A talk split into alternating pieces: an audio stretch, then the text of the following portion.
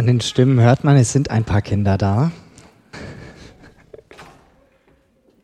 Es war vor ungefähr 21 Jahren. Ich saß an einem Abend während der Allianz Gebetswoche als Teilnehmer mitten in den Reihen. Die Allianz Gebetswoche ist ein Treffen in der zweiten vollen Januarwoche des Jahres, wo Christen aus verschiedenen Gemeinden sich treffen, um miteinander zu beten.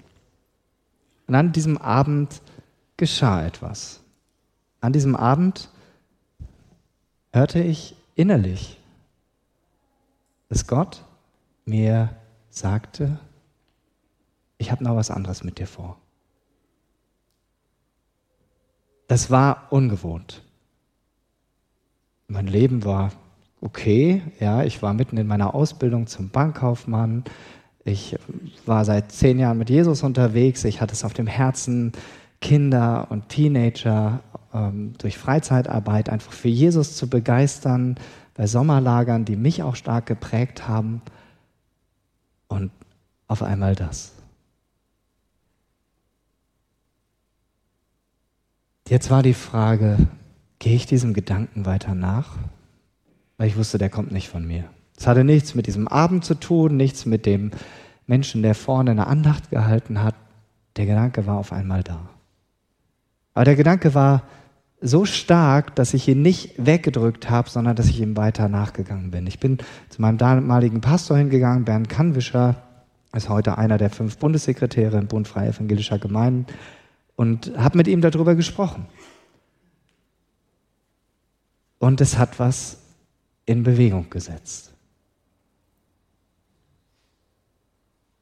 Nach meiner Bankausbildung hätte ich mich weiter spezialisieren können, vielleicht Karriere machen, diesen Beruf so richtig einnehmen für mich. Aber es kam anders. Bei dem Gespräch mit meinem Pastor kam raus, ja, wenn Gott dich gebrauchen will, dann ist es sinnvoll, dass du nochmal die Schulbank drückst, nochmal eine theologische Ausbildung machst. Hat mir dann erklärt, was der Unterschied zwischen der Bibelschule und einem Theologiestudium und für mich war relativ schnell klar, für mich kommt eher ein Studium in Frage. Also habe ich mich auf die Suche gemacht, was für Möglichkeiten gibt es. Das Internet war noch nicht so ganz ausgebaut, wie das heute der Fall ist. Also habe ich mich auf Papierweg schlau gemacht oder telefoniert und kam dann auch hier in diese Gegend. Zuerst war ich in Gießen, damals an der äh, Freien Theologischen Akademie, heute Hochschule, habe mir das angeschaut, habe gedacht, hm, das könnte doch vielleicht ein Ort sein. Und dann im Gespräch mit dem Rektor stellte sich heraus, wenn ich dahin will, muss ich noch mal ein Jahr zur Schule gehen, um mein Abitur nachzumachen, weil ich hatte nur die Fachhochschulreife. Ich hatte aber innerlich schon die Gewissheit, hm, ich sollte nicht noch mal ein Jahr extra zur Schule gehen, sondern die Ausbildung oder das Studium sollte dann starten in dem Jahr, wenn ich mit meiner Ausbildung fertig bin. Im Januar 2002 weiß nicht, ob es schon ein bisschen vorher war, da kam ein Ausbilder auf mich zu und fragte, was ich denn für eine Perspektive hätte, wenn die Ausbildung vorbei ist. Und da sagte ich ihm schon, ohne zu wissen, wo es hingeht, ich möchte nur einen ja, befristeten Anschlussvertrag, weil ich nochmal studieren werde. Wo, weiß ich noch nicht genau. Im Januar 2002 war die Ausbildung dann beendet und mit dem Tag der äh, Prüfung war ich dann quasi voll angestellt und ausgebildeter Bankkaufmann und äh, wusste aber noch nicht, wie geht es jetzt weiter. Das, die Zeit verging und dann kam die zweite Option. Ich war hier in Eversbach am theologischen Seminar, heute auch Hochschule, zur Schnupperwoche und habe mir das angeschaut und damit verbunden war dann auch noch eine Bibelkundeprüfung. Das heißt, ich musste vorher lernen, und zeigen, dass ich schon mal so Bibelgrundwissen habe. Und ich muss euch sagen, ich hatte echt ein bisschen Bammel davor, ob ich diese Prüfung schaffe. Ja. Und dann habe ich diese Prüfung da gemacht. Ähm, ich weiß gar nicht, ich glaube, das Ergebnis bekam ich ja später. Das heißt, ich bin nach Hause gefahren, äh, äh, habe weitergearbeitet, aber irgendwie wusste ich noch nicht, wie geht es jetzt konkret weiter. Und erst im Mai, Juni kam dann so endgültig der erlösende Brief du kannst anfangen in Eversbach im September.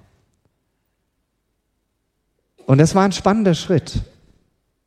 Zu sagen, ich gehe raus aus dieser Sicherheit, aus einer festen Anstellung, mit einem ganz ordentlichen Gehalt, mit einer Perspektive hinein in ein, in ein Studium, in eine mir noch unbekannte Gegend, abhängig von BAföG, Kindergeld und Halbwaisenrente.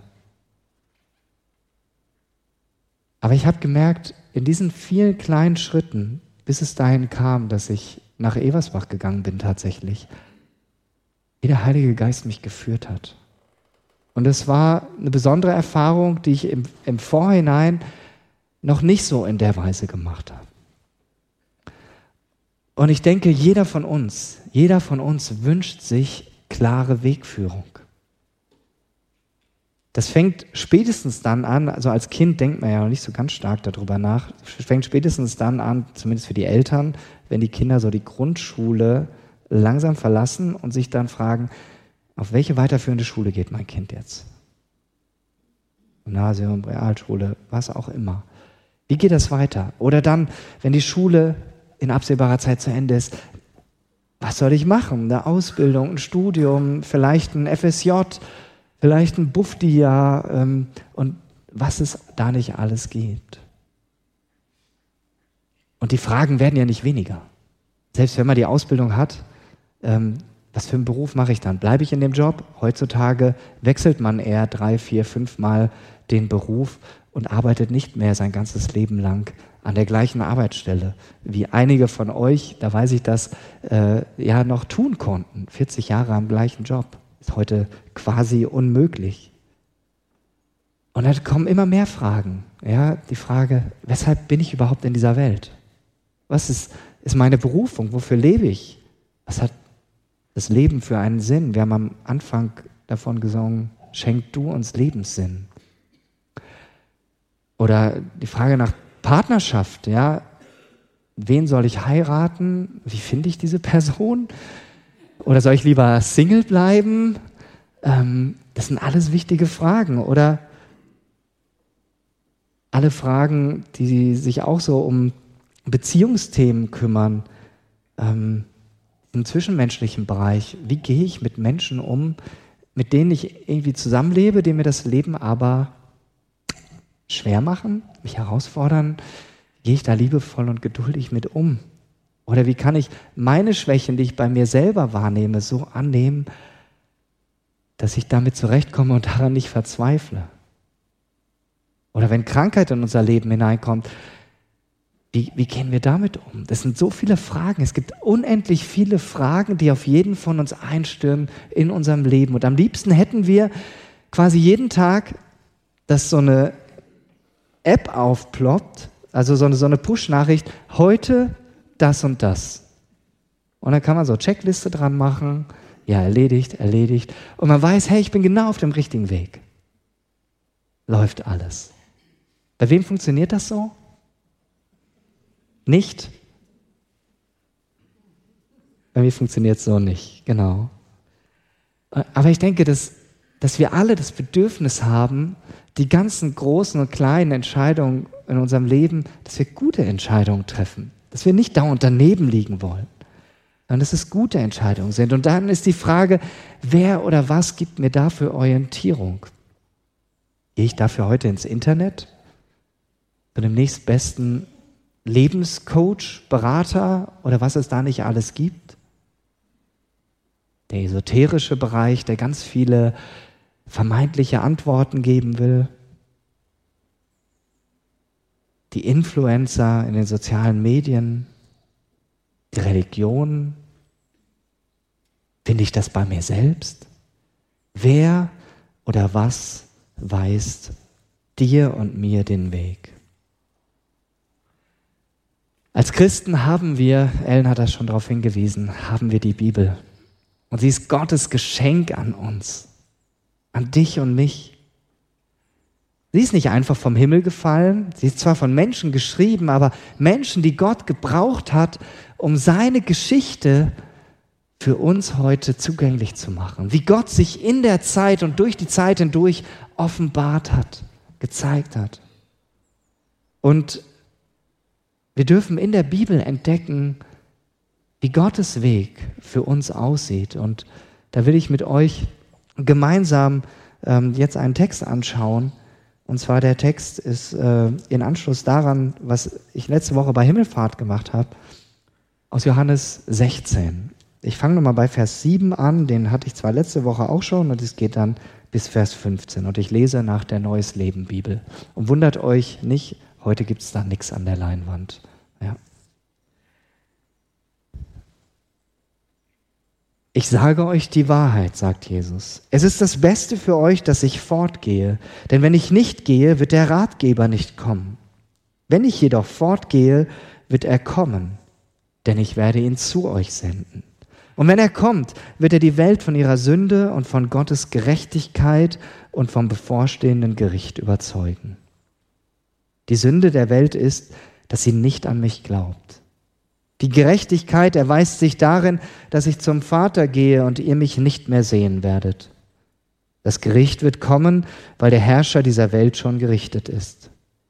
Ich hätte euch noch so vieles zu sagen, aber ihr könnt es jetzt nicht ertragen. Doch wenn der Geist der Wahrheit kommt, wird er euch in alle Wahrheit leiten. Er wird nicht seine eigenen Anschauungen vertreten, sondern er wird euch sagen, was er gehört hat.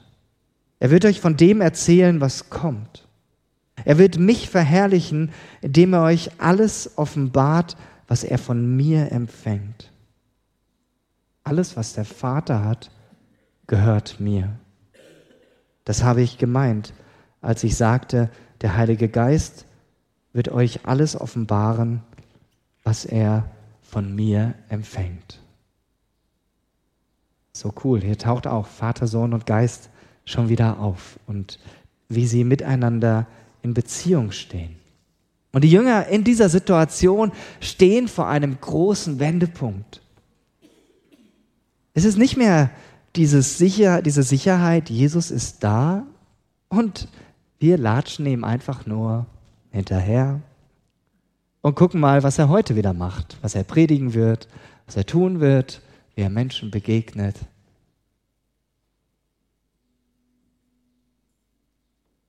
Doch er wird bald nicht mehr da sein. Und wie geht es dann für sie weiter? Und da ist hier dieser Vers 13a entscheidend. Doch wenn der Geist der Wahrheit kommt, wird er euch in alle Wahrheit leiten. Oder nochmal nach einer anderen Übersetzung. Aber wenn der Helfer kommt, der Geist der Wahrheit, wird er euch anleiten, in der vollen Wahrheit zu leben. Ist das nicht ein krasses Versprechen von Jesus, was er den Jüngern gibt? Jesus verspricht hier, dass sie mit Hilfe des Heiligen Geistes ein Leben führen können, was von Gottes Willen geprägt ist. Quasi so, als wäre Jesus nach wie vor bei ihnen. Dass der Heilige Geist wie so ein Navigator ist, der sie durch das Leben hindurch begleitet. Und er leitet sie sogar an, in der vollen Wahrheit zu leben. Heute ist Pfingsten und wir feiern die Tatsache, dass Jesus sein Versprechen wahrgemacht hat. Er hat den Heiligen Geist gesendet.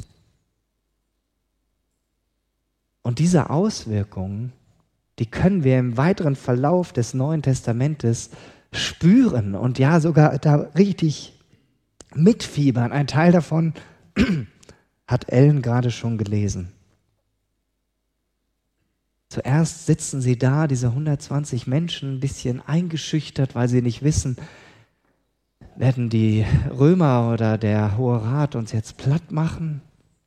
Werden die uns gefangen nehmen? Und dann kommt dieses Pfingstereignis und sie werden wie verwandelt. Aus zaghaften Menschen werden mutige Nachfolger von Jesus, die mutig vor diesen Tausenden von Menschen anfangen, offen und laut über Jesus zu sprechen, ihn zu verkünden und den Menschen, die dann fragen, ja, ja, was sollen wir denn jetzt tun? Zu sagen, kehrt um. Ändert die Richtung eures Lebens weg von einem egoistischen Leben hin zu einem Leben, was an Gott ausgerichtet ist. Nach Luther heißt das, tut Buße und glaubt an das Evangelium. Glaubt an Jesus, folgt ihm nach. Tausende Menschen sind diesem Aufruf gefolgt. Und es hat was verändert in dieser Stadt Jerusalem. Das war spürbar für die Menschen. Und an diesem Tag geschah noch etwas Großartiges. Wir haben gar keine Luftballons hier hängen. Denn Pfingsten ist ja der Geburtstag der Gemeinde Jesu. Wir könnten eigentlich eine riesige Geburtstagsparty schmeißen, weil Pfingsten die Geburtsstunde der Gemeinde, der Kirche Jesu ist. Dadurch veränderte sich das Leben dieser Menschen von Grund auf. Sie bekamen eine neue Orientierung. Sie bekamen einen klaren Wegweiser für ihr Leben. Das galt für das soziale Miteinander. In der Gemeinde waren dann Arme und Reiche, sozial höhergestellte und sozial ganz niedriggestellte, Freie und Sklaven, Juden, also Menschen jüdischer Herkunft und Menschen aus allen anderen Nationalitäten. Multikulturalität quasi von Anfang an. Das alles war möglich, weil diese lebensverändernde Kraft des Heiligen Geistes durch jeden hindurchgeflossen ist. Sie im wahrsten Sinne des Wortes entzündet hat.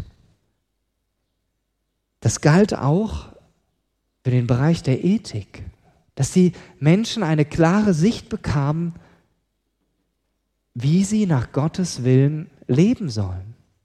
Im zwischenmenschlichen Bereich. Aber was Gottes Vorstellungen sind für gelingendes Leben. Sie erlebten, dass der Heilige Geist ihnen half. Wie zum Beispiel durch einen Lehrer wie Paulus, von dem wir ja 13 Briefe im Neuen Testament haben und der an ganz vielen Stellen entfaltet, was es bedeutet, als Nachfolger Jesu in dieser Welt klar erkennbar zu leben, in allen Lebensbereichen. Das bezog sich auch auf den Charakter. Vielleicht hast du schon mal was gehört von der Frucht des Heiligen Geistes aus Galater 5, 22 und 23. Ich will da jetzt nicht viel näher drauf eingehen, das kannst du selber zu Hause nachlesen, aber da beschreibt Paulus, wie sich der Charakter eines Menschen entwickelt, der Jesus nachfolgt. Im Gegensatz zu einem Menschen, der nur von sich selbst bestimmt ist, von seinen Begierden, von seinen Trieben, von allem, was ihn antreibt. Und diese Beispiele, die zeigen uns, was Jesus damit meint. Aber wenn der Helfer kommt, der Geist der Wahrheit, wird er euch anleiten, in der vollen Wahrheit zu leben. Der Heilige Geist leitet also einen jeden Gläubigen, nicht nur damals, sondern auch heute, immer mehr an, nach Gottes Willen zu leben, Gottes Wahrheit für sein Leben zu erkennen. Und total wichtig dabei ist, dass der Heilige Geist nie aus sich selbst heraus handelt, weil er guckt sozusagen ab. Er schaut auf das, was er Jesus ihm zeigt. Und auch Jesus holt nichts aus sich selber heraus, sondern das, was sein Vater ihm wiederum gegeben hat. Denn das, was Jesus gehört, gehört auch Gott und umgekehrt. Das heißt, ein untrennbares ähm, Miteinander, was Vater, Sohn und Heiliger Geist leben. Ganz wichtig. Wir sehen also, dass die Bibel ganz klar unterstreicht und bestätigt, was Jesus seinen Jüngern versprochen hat. Der Heilige Geist wird ihr Wegweiser sein. So haben sie das erlebt. Und so habe ich das auch erlebt. Nicht nur damals, als es für mich dann zum Theologiestudium ging und dann fünf Jahre Studium, sondern ich habe das die letzten 20 Jahre an ganz vielen Stellen immer wieder neu erlebt, wie der Heilige Geist führt in großen und in kleinen Fragen des Lebens. Und es ist total spannend, sich darauf einzulassen, weil es immer wieder ein Wagnis ist. Weil eben nicht morgens die Push-Nachricht aufs Handy kommt und sagt, okay, hm, diese Liste musst du heute abarbeiten. Es ist kein Automatismus, sondern es ist gelebte Beziehung. Der Heilige Geist nimmt ja in uns Wohnung. Das heißt, er wohnt in jedem Einzelnen, der sich Jesus anvertraut. Und wisst ihr, das ist noch viel näher, als Jesus den Jüngern kommen konnte. Die Jünger konnten Jesus sehen, leibhaftig, aber der Heilige Geist wohnt in uns. Näher können wir Gott in diesem Leben nicht kommen. Ist das nicht genial? Die engste und tiefste Gemeinschaft ermöglicht Gott uns mit ihm durch den Heiligen Geist. Dafür ist Jesus zurückgegangen zum Vater. Und weißt du, was ich so genial finde? Der Heilige Geist will dich heute Morgen neu anrühren. Und er möchte dir ganz neu bewusst machen, dass er dein Wegweiser sein will, dem du vertrauen kannst. In all dem ganzen Fragenkomplex, den jeder von uns mit sich bringt. Er will dich und mich anleiten, in der vollen Wahrheit zu leben. Und deshalb lade ich dich ein, heute einen ganz konkreten Schritt zu machen. Zuerst für die von euch, die Jesus bereits im Herzen haben. Die wissen, ja, ich bin Gottes Kind und ihr wollt Jesus nachfolgen. Überleg jetzt bitte, in welchem Bereich wünschst du dir, dass der Heilige Geist einfach sichtbar wird, dass du Wegweisung bekommst durch den Heiligen Geist? Oder in welchem Bereich möchtest du wachsen im Glauben? Denk da einen Moment drüber nach. Und damit das nicht nur ein Gedanke in deinem Kopf bleibt, hast du die Möglichkeit, das auch schriftlich festzuhalten. Da hinten vorm Ausgang so ein Beistelltisch und da liegen Karten. Da liegt eine Karte drauf, da steht Hingabe. Du kannst dir so eine Karte nehmen, einen Stift nehmen und das eintragen als Erinnerung und das mit nach Hause nehmen und in dein Gebet mitnehmen und gespannt sein, was der Heilige Geist dann tun wird. Und wenn du jetzt hier sitzt oder zu Hause zuschaust und denkst, nee, diesen Schritt habe ich noch nicht getan. Ich vertraue Jesus noch nicht. Ich finde das interessant, deshalb gucke ich hier heute zu. Aber ich weiß noch gar nicht richtig, wie das geht, Jesus zu vertrauen. Dann möchte ich dir auch eine Möglichkeit anbieten. Dann kannst du nämlich heute da Nägel mit Köpfen machen, indem du Jesus in dein Leben hineinlässt, indem du dein Leben Jesus anvertraust. Da hinten liegt noch eine andere Karte. Da steht drauf meine Entscheidung für Jesus. Und wenn du innerlich angesprochen bist, du merkst, ja, ich will diesen Schritt heute gehen, ganz bewusst, ich möchte es festmachen, dann geh da hinten hin, während dem Lied nach der Predigt. Und nimm dir so eine Karte. Und lass dich überhaupt nicht davon abhalten, dass vielleicht dich ein paar Menschen dabei sehen, dass du da hinten hingehst, sondern geh diesen Schritt. Und dann wird dieses Pfingsten heute ein ganz besonderes Pfingsten für dich, weil du selber ein Kind Gottes wirst, weil du Teil wirst seiner großen Familie. Ein Gedanke zum Schluss.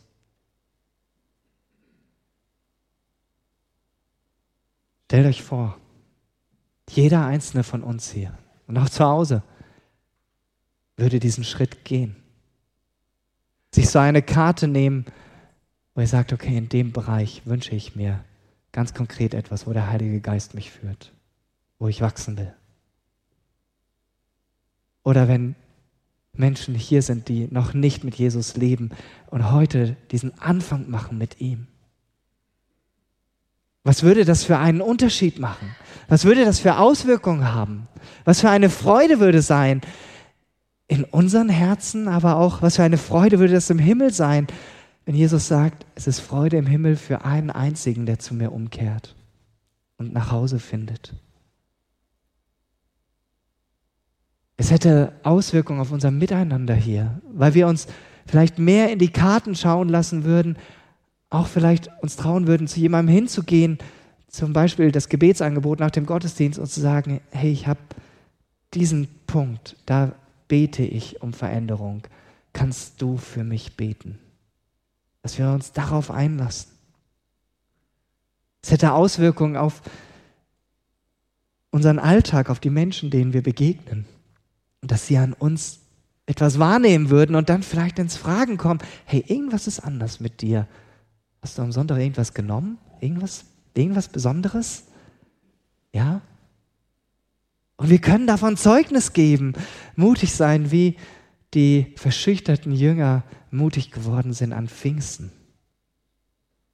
Auf jeden Fall würde es einen Unterschied machen, auch dass es uns hier als Gemeinde gibt. Ich lade dich ein, jetzt aufzustehen zu dem Lied, was wir gemeinsam singen wollen. Und wenn du während des Liedes, ähm, also wenn du so eine Reaktion tun möchtest, dann hol dir da hinten so eine Karte, da sind Stifte. Geh diesen Schritt und lass dich nicht davon abhalten, dass andere das sehen. Amen.